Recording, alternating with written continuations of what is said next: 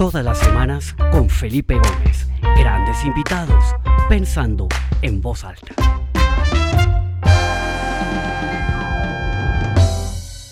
Bueno, buenas tardes para todas las personas que se conectan hoy martes 15 de diciembre del 2020 a la última entrevista de este año, última conversación que tendremos en el 2020.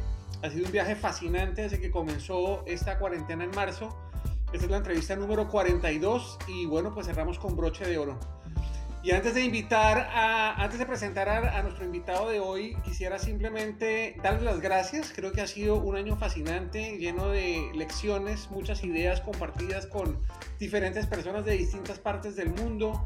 Entrevistamos a gente como de 11 países, de, de profesiones y actividades completamente distintas desde psiquiatras, psicólogos, doctores, emprendedores, empresarios, eh, músicos, cantantes, compositores, artistas, de todo un poco. Creo que ha sido una visión realmente holística e integral de lo que nos está pasando, entonces pues ha sido increíble.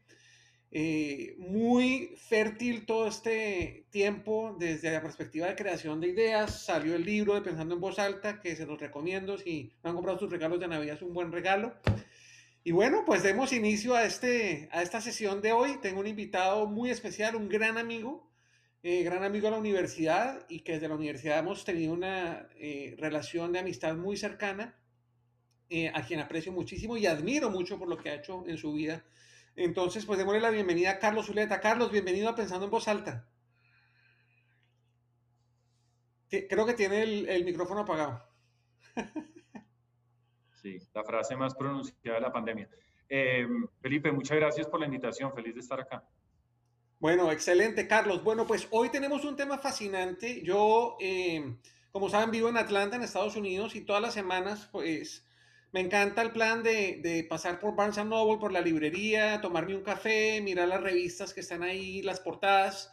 Y estuve hace tres días eh, y pues me llevé a la mesa del café todas las revistas de, de, de, gerencia, ¿no? Llevé el Harvard Business Review, el Slow Management Review, Strategy and Business, todas las que estaban ahí, y todas en su portada tenían este tema, ¿no? La, la, el nuevo modelo operativo, la nueva manera de trabajar, cómo la pandemia ha acelerado la implementación de nuevas metodologías, de nuevas formas de trabajar. Y pues coincidencialmente ese es el tema de hoy. Y tenemos a Carlos, que es una persona experta en esos temas, eh, lleva muchos años trabajando en encontrar esas maneras más ágiles, más eficientes de trabajar.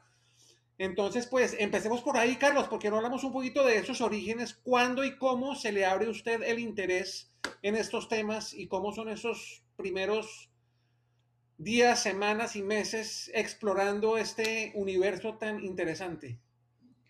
Eh, sí, perfecto, Felipe, mil gracias. Pues realmente todo empieza em, en el año 2009 yo trabajaba en Porvenir, yo tuve una carrera muy larga en Porvenir, estuve 15 años allá, y en el 2009 a mí me nombran vicepresidente de operaciones y servicio. Porvenir es una compañía gigantesca, millones y millones de clientes, todo allá se cuenta en cientos de miles, es, una operación muy compleja, muy masiva y muy delicada. Yo no tenía mayor experiencia en, en operaciones, de hecho mis antecedentes profesionales no eran en operaciones ni en servicio. Y empecé a buscar eh, formas de estructurar un modelo operativo, porque yo, esto, yo no puedo simplemente navegar a punta de sentido común y lo que yo creo, yo tengo que tener un, marco de referencia. Eh, ahí me encontré por casualidad con el concepto y con las ideas de Lean, de lean Management. Eh, lean Management es una metodología de trabajo, digamos, que nació hace más de 70 años en la manufactura. Me encontré con eso por casualidad, me enamoré del tema, fui a conocer empresas que habían implementado Lean de manera muy exitosa en Colombia y en Europa. Y en Colombia, en Porvenir, implementamos un par de pilotos que tuvieron unos resultados absolutamente extraordinarios, algo que yo nunca pensé que fuera posible, y a raíz de eso empezó un camino de muchos años de implementar Lean en toda la operación de porvenir y pues ahí me di cuenta de la potencia que tiene esto y de lo que yo me estaba perdiendo por sencillamente no conocer prácticamente ni que eso existía. Carlos, para ilustrar un poquito a quienes nos escuchan hoy, ya casi 100 personas que se conectan, ¿por qué no nos cuenta una de esas historias que fue realmente como, wow, o sea, increíble que hayamos podido lograr esto eh, utilizando conceptos que como vamos a ver un poco más adelante son realmente simples y básicos? ¿Cuál es una historia de éxito digna de compartir?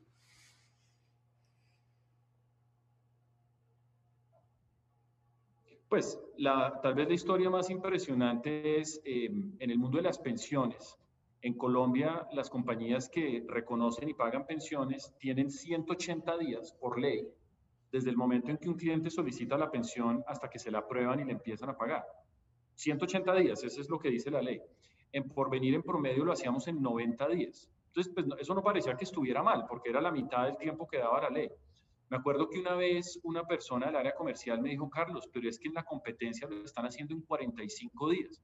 Y me acuerdo que yo le contesté, si yo supiera cómo hacerlo en 45 días, ya lo estaríamos haciendo en 45 días. No sé cómo se hace eso, tenemos que ver cómo lo hacemos. Y en el piloto que hicimos pasamos de 90 días a 48 horas. Eh, horas, o sea, dos días.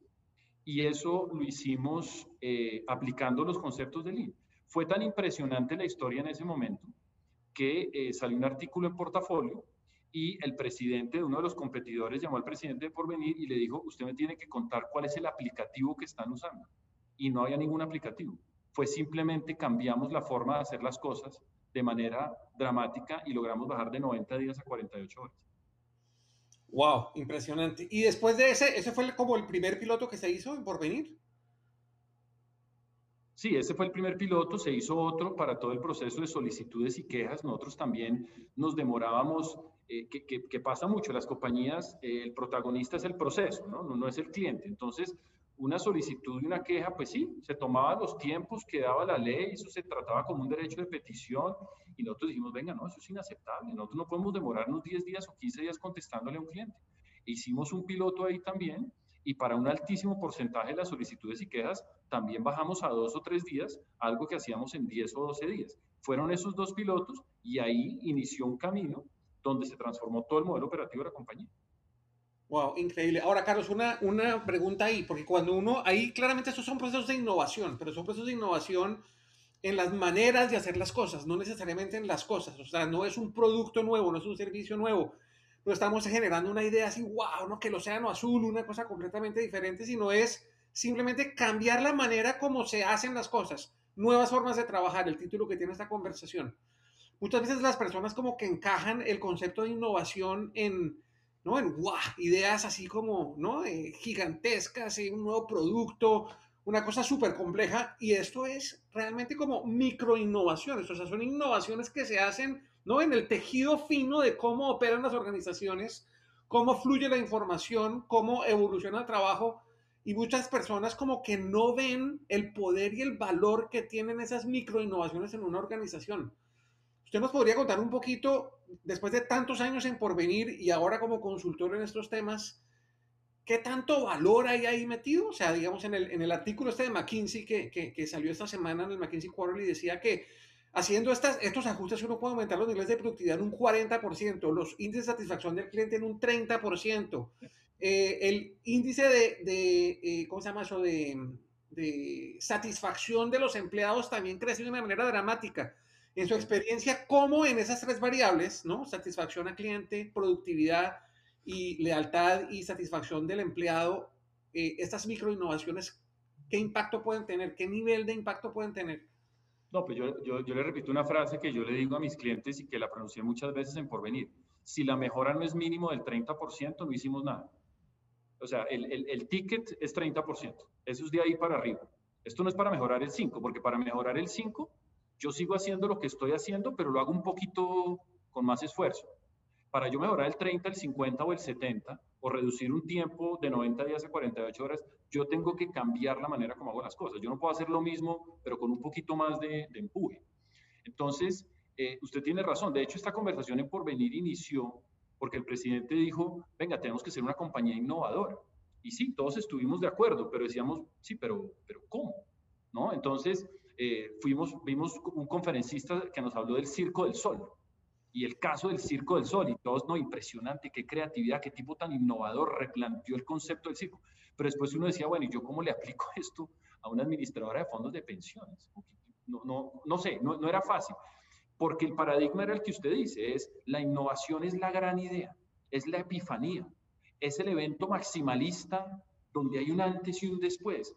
Y resulta que la innovación, cuando usted aplica nuevas formas de trabajar, llámese a través de Lean, a través de Scrum, conceptos ágiles y demás, es esa microinnovación todos los días. Todos los días se encuentra una forma mejor de hacer las cosas y usted, con el tiempo, la sumatoria de eso, el impacto y el valor que genera es inconmensurable. Es decir, estamos hablando de mejoras en eficiencia de los porcentajes que usted menciona. Eficiencia o productividad medida de diferente forma. ¿sí? Puede ser tiempo de ciclo, puede ser satisfacción del cliente, puede ser la medición que sea importante para la organización de la que estemos hablando. Carlos, alguien que escucha esto podría pensar, bueno, sí, pero pues es que eso es por venir, que es un monstruo y tiene una cantidad de recursos y me imagino que invirtieron millones en tecnología, eh, no sé, ¿no? y, realmente, como, como, usted lo decía ahorita, esto no tiene nada que ver con tecnología, tiene que ver más es con la manera como uno ve, es como ponerse unos lentes diferentes para ver de una manera distinta el trabajo como se está haciendo. porque no nos explica un poquito, así como, como si fuéramos unos niños de 5 años y nos va a explicar con plastilina, cómo, cómo funciona un proceso de estos, esto cómo inicia y, y en qué consiste para poder llegar a esos niveles de incremento en productividad satisfacción del cliente o sentido de pertenencia a los colaboradores. Sí, yo, yo le diría a Felipe que eh, antes de meterme en el cómo y en la metodología, que se la puedo explicar de una manera pues muy sencilla, aunque la metodología pues depende un poco de si estamos hablando de Lean o de Scrum, pero aquí lo importante es que hay unos principios transversales y rectores, que es donde está el verdadero secreto de esto. Y, le voy a mencionar algunos. Los modelos operativos tradicionales están basados en la excelencia funcional. ¿sí? Entonces, eh, ventas eh, tiene que hacer bien sus cosas, operaciones, legal, pero el foco es funcional, el foco es de silos, de tribus, ¿no? Entonces, usted tiene que hacer bien su trabajo y usted tiene que hacer bien el suyo y usted tiene que hacer bien el suyo y al final eso esperemos que funcione y que le generemos mucho valor al cliente. En estas nuevas formas de trabajar, el foco no es la función, el foco es el valor al cliente. Entonces, ¿Dónde percibe el cliente el valor? Ah, no, es que el cliente percibe el valor si le entregan las cosas mucho más rápido y de una forma mucho más sencilla. Ok, ahí está el valor. Sí, ahí está el valor. ¿Qué se necesita para que eso sea posible? No, necesitamos abogados, necesitamos comerciales. Ok, entonces juntémoslos. Juntémoslos. Qué locura. ¿Cómo vamos a juntar a esa gente? Sí, hay que juntarla. Pero ¿y cómo así? Las áreas. Y entonces, ¿cómo así? ¿Yo voy a mover un abogado a que se siente con un comercial? Sí. ¿En serio? Sí. ¿Por qué es tan raro? Entonces, es pasar de un foco funcional a un foco de valor al cliente. Ese es un primer principio rector. Segundo principio muy importante, el empoderamiento de los equipos. Es que uno no puede tener organizaciones a la velocidad que va el mundo hoy en día, donde el único que piensa es el jefe, ¿no? El paradigma de pensadores y ejecutores. Entonces, el jefe es el que piensa y ustedes allá, ¿no? Los de abajo, ejecutan lo que yo les diga ahí se está desperdiciando una cantidad de talento impresionante y la velocidad de la organización es la velocidad a la que va el jefe. Entonces, en estos nuevos modelos, la gente se le da dirección, se le dice para dónde vamos y lo que queremos lograr y se les empodera para que ellos lo hagan. Entonces, usted termina con equipos interdisciplinarios enfocados en el valor al cliente, con equipos empoderados que pueden tomar decisiones y con metas y resultados visibles y revisados todos los días, no todos los meses. El modelo operativo tradicional, uno se reúne cada mes a ver cómo le fue el mes pasado. Eso es un post-mortem. ¿Ya qué? ¿Ya que ¿A mí de qué me sirve saber el 15 de julio cómo me fue el 30 de junio? ¿De qué me sirve? De nada. Los nuevos modelos son, no, seguimiento permanente, seguimiento diario con equipos empoderados, equipos interdisciplinarios enfocados en el valor. Esos son los principios rectores. De pronto me faltan dos o tres, pero para no extenderme. Si uno coge esos principios, hay una serie de metodologías que son muy útiles para hacerlos realidad y la que uno escoja depende del tipo de problema que quiere solucionar. Lean funciona más para cierto tipo de retos, Scrum por mencionar otra, funciona más para otro tipo de retos, design thinking funciona para otro tipo de retos, pero los principios rectores son lo importante. Carlos, eh, brevemente, o sea, si usted tuviera que decir como en un párrafo corto qué es Scrum, qué es Lean, qué es Agile, me podría dar, por ejemplo, yo lo voy diciendo la palabra, usted me va diciendo como la explicación simple. ¿Qué es Agile? Listo. Mire, Agile es una serie de principios y mentalidades. Agile es una forma de ver el mundo, de, de ver los modelos operativos y la forma de generar valor en las empresas y en las organizaciones. Entonces, Agile tiene una serie de principios que son los que acabo de mencionar.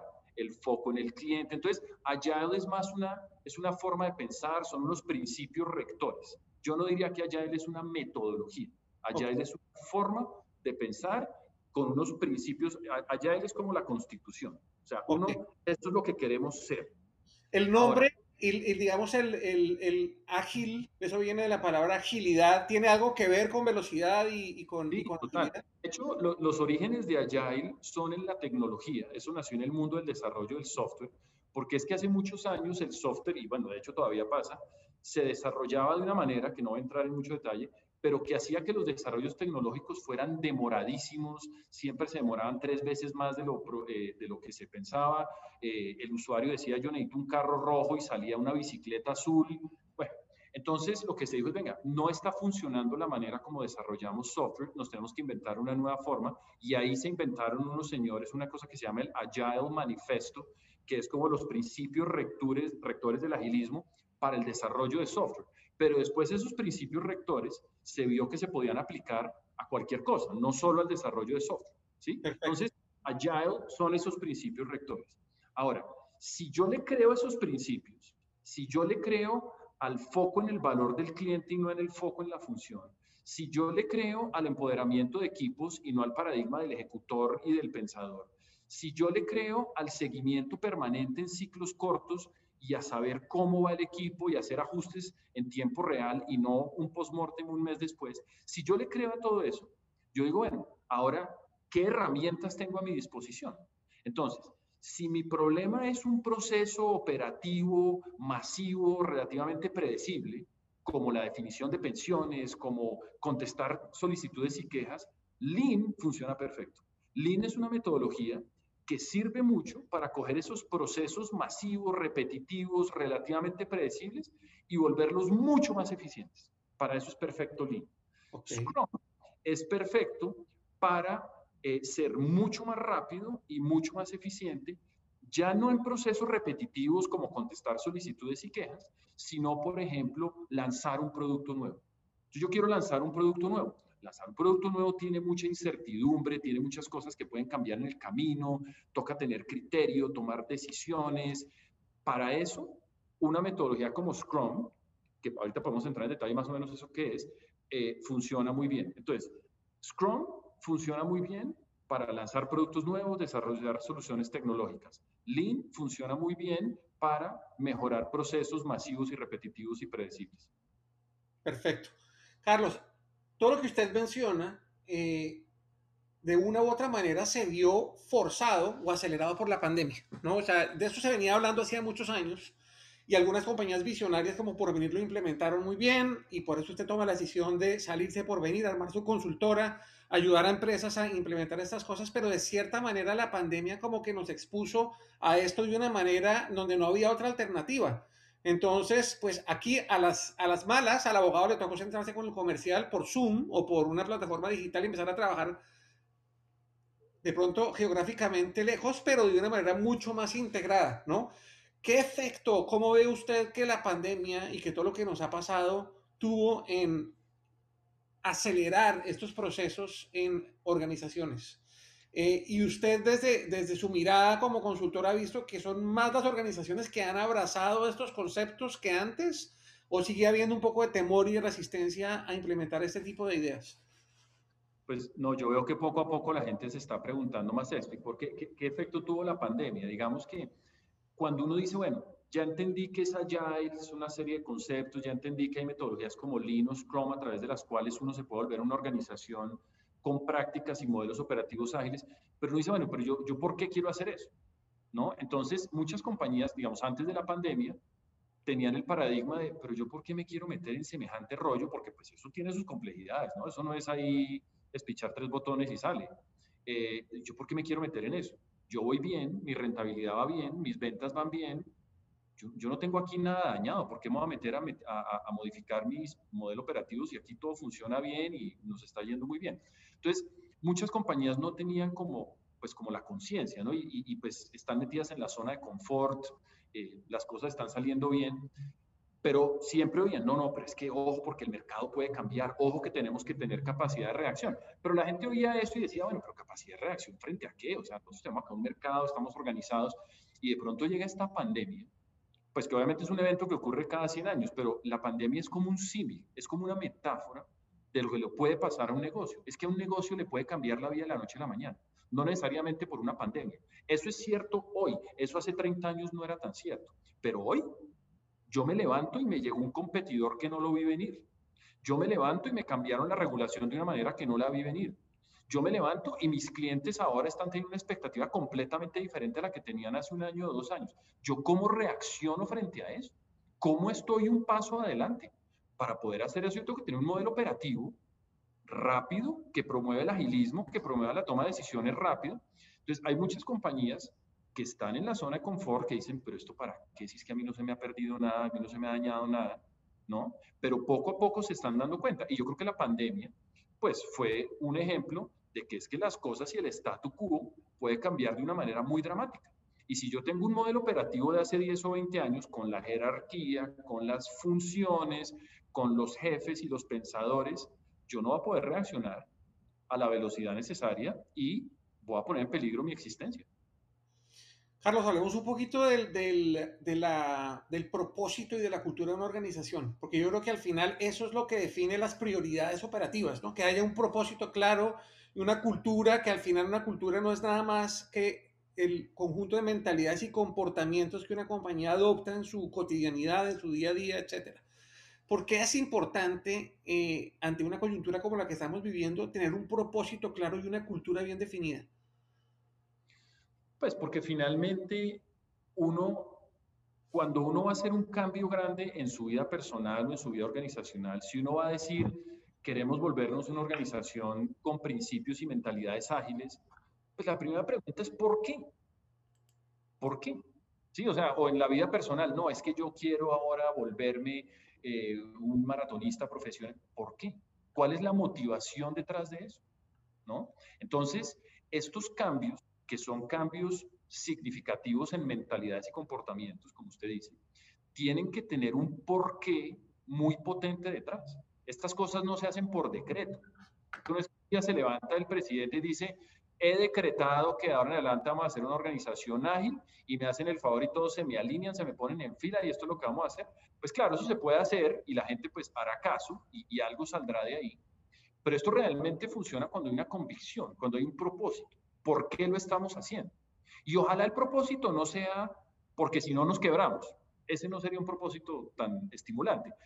Sería un propósito más, no sé, porque nosotros queremos generar el máximo valor. No sé, le voy a poner el ejemplo de Porvenir. ¿eh? La, la, historia en Porvenir era, nosotros queremos ser el benchmark de la industria de pensiones en América Latina. Y nosotros le queremos generar un valor superior al colombiano promedio, que es nuestro cliente. Y, el, y ese valor superior hace toda la diferencia que a mí me entreguen mi plata en dos días que me la entreguen en 90 días. Eso cambia la realidad de una persona y de una familia. Había un propósito detrás de eso. Y eso es muy importante porque detrás de eso es que la gente se alinea y la gente es capaz y está motivada a cambiar. De lo contrario, es muy difícil. Otro cambio importantísimo es, como usted lo decía, como aplanar esas estructuras que no sean tan silos, sino volverlas mucho más eh, orgánicas, ¿no? Eh, enfocadas en ese valor que se le da al cliente, sin importar esos hilos y, y, que sea una cultura muy orientada en los resultados, no tanto ¿no? En, en, ese resultado de generarle un valor al cliente. Cuando uno tiene esa óptica, pues hace mucho más sentido juntar eh, a personas de áreas completamente distintas, pues trabajar en la misma mesa, con los mismos tableros de control, con las mismas KPIs, etcétera. ¿Por qué eso es importante en ese tipo de, paradigmas, de nuevos paradigmas de trabajo, Carlos? Pues porque yo le diría, yo, yo, no sé, yo tengo una analogía que no sé si es buena o mala, pero haga de cuenta que uno tiene una orquesta sinfónica. O sea, ¿cuál es el objetivo de la orquesta sinfónica? Yo quiero que eso suene de una forma magistral. Usted que es músico y tiene sus conferencias de virtuoso, eh, yo, el director de orquesta, no va y habla primero con el violinista y se asegura que el violinista esté afinado y después mira que el de la trompeta también esté afinado. Él tiene, o sea, al final toca sumar las habilidades de todos. ¿Para qué? para generar valor. ¿Cuál es el valor? Una sinfonía magistral. Entonces, en las organizaciones lo que pasa muchas veces es que el cliente, ¿Qué necesita un cliente? Un cliente necesita que lo que pidió se lo entreguen bien, rápido y fácil. A él no le importa ni conoce quién es la estructura, ni si que el comercial está peleando con el abogado, que si el abogado pelea con el de operaciones. Entonces, esa fricción que se genera muchas veces entre ese foco funcional es el peor enemigo del valor al cliente. El valor al cliente se genera realmente cuando se juntan las habilidades de muchas personas y se crean equipos con incentivos alineados y con una claridad de propósito, propósito siendo la generación de valor al cliente, y se alinean los esfuerzos, los incentivos, las mediciones para lograr eso. Cuando el foco es, bueno, entonces usted haga su parte, ¿no? Y cuando termine se la pasa al de al lado. Y usted hace la suya y cuando termine se la pasa al de al lado. Y crucemos los dedos que eso al final funcione. Al final no funciona, nunca funciona. O sea, los niveles de reproceso, de fricción, de desperdicio que genera ese foco funcional es infinito. Por eso nació Agile. Agile nació de ahí, de la ineficiencia tan brutal que generaba la forma tradicional de desarrollar software. Eso después se amplió no solo al desarrollo de software, sino a todo, pero nació de ahí. Carlos, y para terminar esta, como este, este viaje por los diferentes elementos, pues claramente la tecnología juega un rol en eso. No es el protagonista, no mucha gente piensa que, que la tecnología es el protagonista de un proceso de eficiencia y realmente no. Es un facilitador al final, es un, es un enabler ¿no? de, de que todo esto suceda. Eh, y yo creo que la pandemia, digamos que todo esto que ha pasado con el teletrabajo, pues al final es como la punta del iceberg, ¿no? Porque esto, esto nos abrió un, un, horizonte completamente nuevo. Eh, muchas compañías inclusive ya están quitando esas barreras geográficas para contratar a una persona, eh, porque si la persona que necesitan está en otra parte del mundo, pero tiene las habilidades que tienen ahora con estas tecnologías, pues es mucho más fácil interactuar, estar cerca del equipo y todo eso. ¿Qué rol juega la tecnología y cómo la pandemia de cierta manera ha acelerado estos procesos de adopción de esas tecnologías en las organizaciones? No, la tecnología juega un rol absolutamente fundamental, digamos. Em, digamos que una, una cosa que, que, nosotros siempre le decimos a los clientes y con la que hay que tener mucho cuidado es que eh, hace cuatro o cinco años arrancó esta ola de transformación digital y las compañías se han montado en esa ola con, con, una, con una energía impresionante. Y está bien que lo hagan, digamos, el que no esté pensando en eso, pues lo dejó el tren hace rato. Pero uno tiene que tener cuidado porque un modelo operativo, un modelo operativo para esta nueva era digital, una nueva forma de trabajar, la tecnología juega un papel muy importante, pero de una manera integrada con otros aspectos. Porque si yo solo me centro en la tecnología, entonces yo corro el riesgo, y esto lo he visto y puedo poner varios ejemplos, de que uno termina automatizando la ineficiencia. ¿sí? Entonces yo tengo un proceso pésimamente diseñado, pero ahora es automático, ¿no? Entonces, eh, sí, digamos, el hecho de que sea automático ayudó, sí, ayudó un poquito, pero solucionó el problema. No, el problema no lo solucionó, es más, lo empeoró porque como ahora yo lo automaticé, ya no lo puedo cambiar, ¿no? Entonces eso es como si uno está eh, en Bogotá perdón para los que no viven por acá, y quiere ir al aeropuerto y la ruta que se conoce es yendo primero a Sopó y dando la vuelta y después eh, llegando a la 80. Es decir, ¿esa ruta funciona? Sí. ¿Es la mejor? No, es pésima. Pero tranquilo que ya le compré la moto. No, claro, la moto ayuda, pero sería ideal tener la moto, que es la tecnología, con una ruta muy bien diseñada, que es el buen diseño de procesos, que es, digamos, lo que aporta en buena medida Lean. Entonces, la, tecnología es importantísima, es un complemento, o sea, las nuevas formas de trabajar es, una integración de varias cosas, incluyendo la tecnología. ¿sí? Tecnología, buen diseño de procesos, buen diseño de experiencias de cliente, buen diseño de interfaces con los clientes. O sea, ¿cuántos de ustedes los han puesto a llenar formularios en un banco, en un hotel, que ustedes miran el formulario y dicen, Dios mío, pero ¿quién, quién diseña estas cosas? ¿No? Eh, entonces, pues, sabe el chiste que dicen que, que, la interfaz de un cliente con una compañía es como un chiste. Si usted la tiene que explicar, es malo, ¿no? Entonces, es, es, es, una cosa integral, digamos. Excelente. Pues, Carlos, acá el tiempo vuela, ya se nos fue media hora, y sorprendentemente. Yo quisiera hacerle una última pregunta y es, acá tenemos conectados muchos líderes de organizaciones. Hay presidentes de empresas de todos los tamaños, desde empresas muy grandes hasta emprendedores que tienen sus negocios y que están arrancando si la gente está interesada en, comenzar esto, ¿por dónde comienza? O sea, este, ¿cómo, empieza uno a, ejecutar o a, poder implementar estas ideas en su organización? ¿Cuál sería como ese punto de partida que usted sugeriría? Sí, em, yo, creo que, yo creo que lo primero es eh, hacerse la pregunta de yo por qué quiero hacer esto. Sí, o sea, realmente yo puedo transmitirle a mi equipo una razón poderosa y que les mueva las fibras de por qué nos vamos a montar a explorar estos temas. Eh, yo creo que eso es muy importante, que, que, haya un propósito y un propósito, digamos, inspirador. Y una vez uno diga, no, yo estoy convencido y, tengo claro el por qué y lo necesitamos hacer y lo vamos a hacer, entonces em, lo que uno normalmente hace es empieza a decir, bueno, listo, ¿cuáles son los retos de negocio que usted quiere? ¿Qué le está doliendo?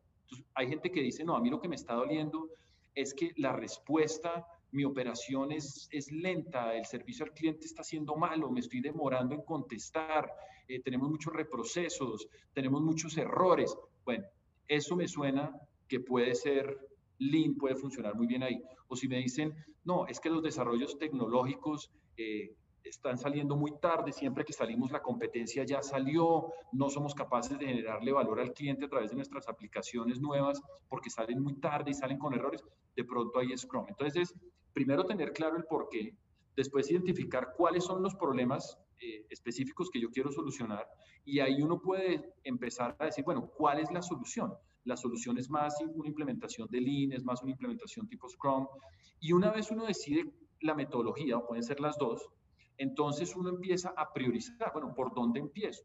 Esto es algo que se hace de manera escalonada.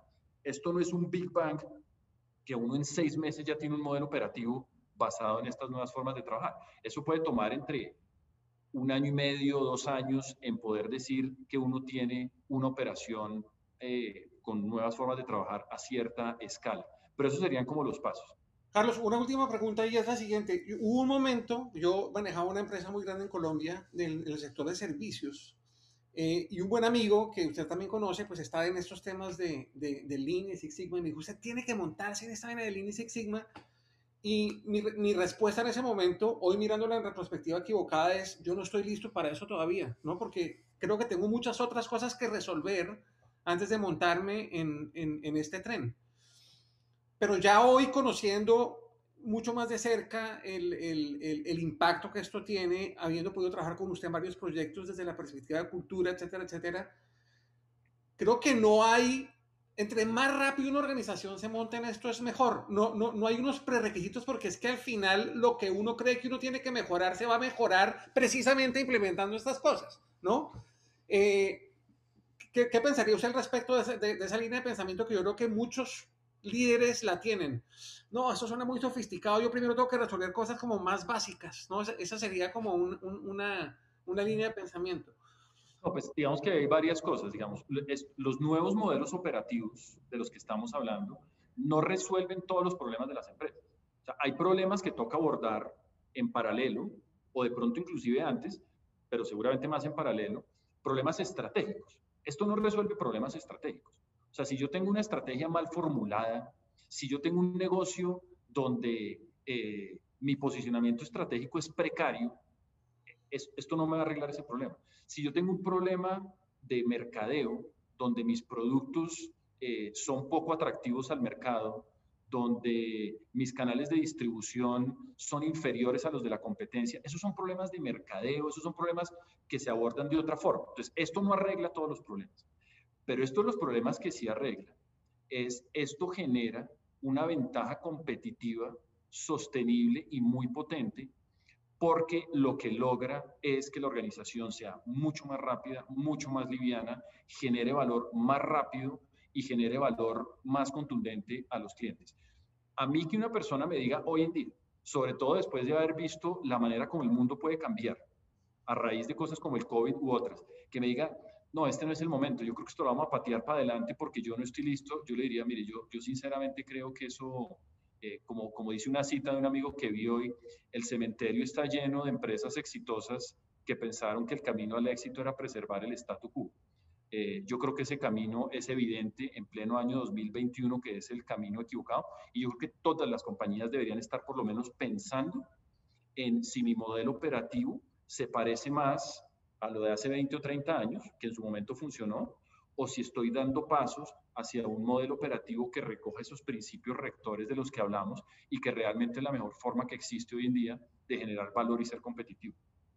Excelente, Carlos. Pues se nos acaba el tiempo y antes de hacerle el micrófono para que se despida, yo quiero darle las gracias a todos, a Carlos por, por sus ideas, por sus reflexiones súper valiosas. Eh, como les dije, esta es la última eh, conversación que tenemos este año, pero no quiere decir que se va a acabar. Este es un proyecto que sigue y los espero el próximo 19 de enero cuando volvemos a retomar estas conversaciones que estaré con Juan Gabriel Vázquez, escritor y novelista colombiano, eh, uno de los mejores escritores de habla hispana en este momento. Eh, y vamos a tener una conversación fascinante y pues no me resta más que de nuevo darles las gracias, desearles una eh, muy feliz Navidad, felices fiestas, feliz fin de año y bueno, cuídense mucho y esperemos que el 2021 eh, nos traiga eh, cosas eh, muy positivas y que todo lo que hemos aprendido en este año lo podamos poner en práctica. De verdad, muchísimas gracias y Carlos, les cedo el micrófono para que dé sus reflexiones finales. Sí, Felipe, pues primero que todo agradecerle a usted y a todas las personas que se conectaron. pues un honor para mí que, que, que, estos temas despierten este interés. Yo solo, una nota personal, yo, yo sacrifiqué, por llamar sacrifiqué, una, una carrera corporativa de más de 15 años para dedicarme a esto porque eh, yo tengo el convencimiento y lo he visto, y lo he visto durante años, de lo que esto puede lograr y puede lograr para las organizaciones, entiéndase, sus accionistas, sus clientes y los colaboradores. Esto es algo realmente apasionante, eh, que ya hay varias compañías colombianas que lo han hecho eh, y los invito a leer más sobre el tema, a conocer más. Nosotros tenemos una compañía que se llama Rewire, la pueden encontrar en cualquier parte, en LinkedIn, en la página web, lo que sea. Eh, y nos encanta hablar de estos temas y tenemos literatura, el que esté interesado en tener más literatura sobre el tema, tenemos artículos que hemos escrito, es más que bienvenidos eh, y pues es un tema que me apasiona y gracias pues por invitarme a hablar de esto. Esta tarde quedará grabada esta conversación en el portal de Pensando en Voz Alta y ahí en la página yo pongo los links de, de la página de Carlos y sus redes sociales para que quien esté interesado pues pueda contactar con él directamente. Carlos, muchas gracias y a todos los que se conectaron, muchas gracias. Nos vemos el año entrante. Chao, Felipe. Muchas gracias. Un abrazo.